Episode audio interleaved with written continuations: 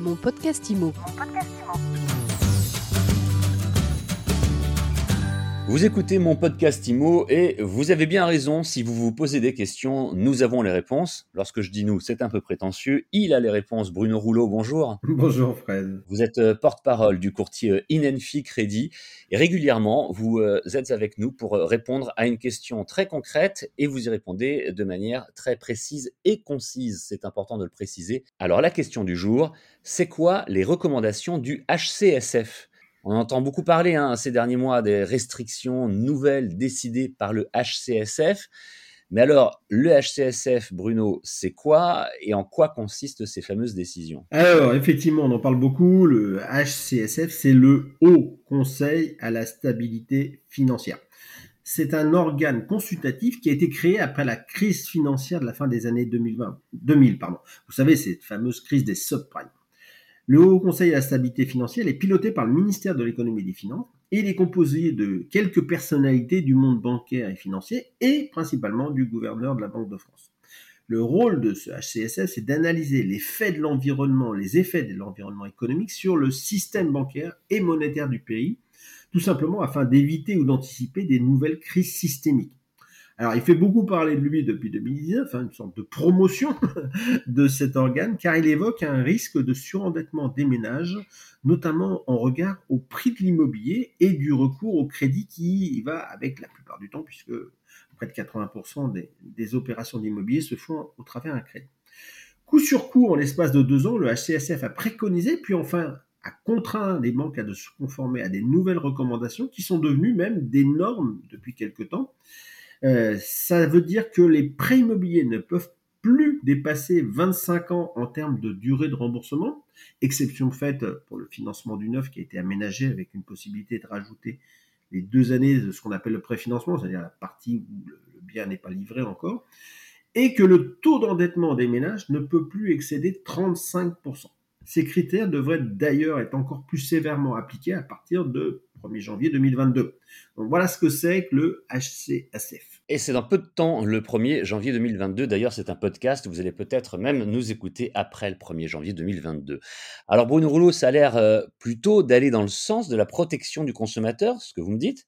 Du coup, en quoi est-il décrié ces derniers temps? Ah ben, L'objectif, il est louable, effectivement, comme vous dites. Il n'y a pas de saut, euh, saut de décision à essayer de protéger davantage le consommateur. Il n'y a aucun doute là-dessus. Par contre, qu'on se prenne pas sur les vraies motivations. Parce qu'en fait, c'est une forme d'encadrement du crédit immobilier qui veut pas en dire euh, le, nom. Hein.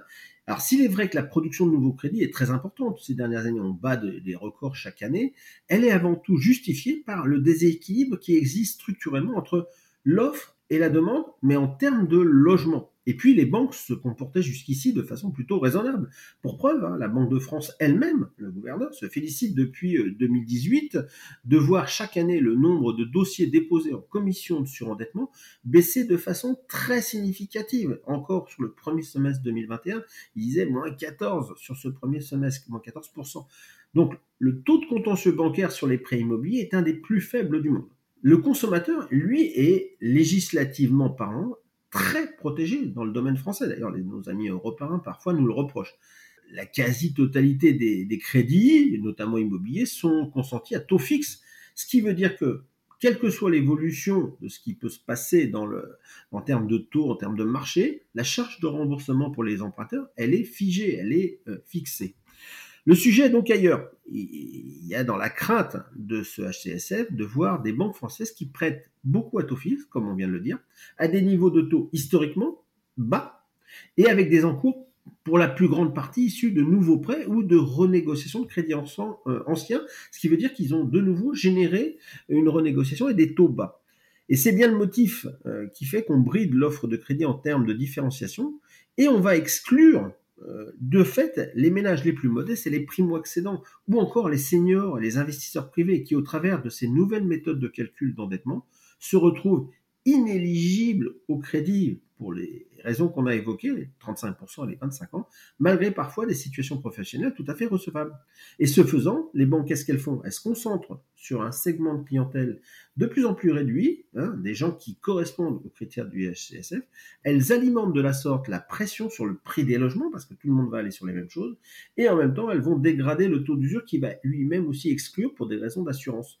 Les conséquences risquent donc de devenir plus grave que les causes et c'est pour ça qu'il est décrié. Est-ce que Bruno, les banques peuvent s'émanciper de ces règles? Vous me connaissez, je suis dans la modulation. Encore une fois, oui et non. Non, parce que l'autorité de régulation du secteur bancaire, hein, la CPR, hein, veille à ce que les règles soient bien respectées. Ça a été un peu compliqué les premiers mois à faire admettre aux banques, mais depuis le début de 2021, c'est beaucoup plus sévère. Donc les banques ont une marge de dérogation qui leur est accordée savoir que 20% de la production totale de crédit, et c'est depuis recalculé et suivi au trimestre, peuvent déroger à ces normes, sous réserve toutefois que sur ces 20%, alors tenez-vous bien, 80% hein, soient consacrés au financement de la résidence principale, et toujours sur la base des 20%, hein, donc ça ne sera pas le complément, mais c'est sur la base, il faut qu'il y ait au moins 30% qui soient affectés au primo-accédant, sachant qu'en général, l'un et l'autre sont souvent euh, liés. Alors, c'est non parce que tout ça est prévu. Mais c'est oui parce qu'il existe des marques de manœuvre. Elle laisse un peu de liberté aux banques pour traiter correctement ces demandes, notamment lorsqu'il s'agit de recourir à un prêt de taux zéro qui lui, un PTZ, qui lui permet d'amortir jusqu'à 30 ans. Donc ça serait complètement hérétique de ne pas avoir euh, un alignement des planètes entre les, différentes formes de crédit. Mais plus que jamais, euh, au final, le durcissement qui est prévu en janvier 2022, hein, qui est acté de l'application de ces normes, va nécessiter de préparer son dossier parce que bah, des fois on aura euh, ça passera pas et dans ces conditions là on pourra pas faire son projet d'achat dans les meilleures conditions et sans contrainte de dernier instant. Eh bien, grâce à vous, Bruno Rouleau, aujourd'hui, j'entends souvent parler du HCSF et je sais maintenant ce qu'est, comment fonctionne et à quoi sert le Haut Conseil à la stabilité euh, financière. Merci encore d'avoir répondu à cette question. Je vous en prie, bonne journée Fred. Bonne journée Bruno Rouleau, porte-parole du euh, courtier Inenfi Crédit. On se retrouve, vous dites souvent oui et non, mais là vous allez me répondre oui. On se retrouve bientôt ensemble sur mon podcast IMO. Allez, oui Mon podcast IMO. Mon podcast IMO.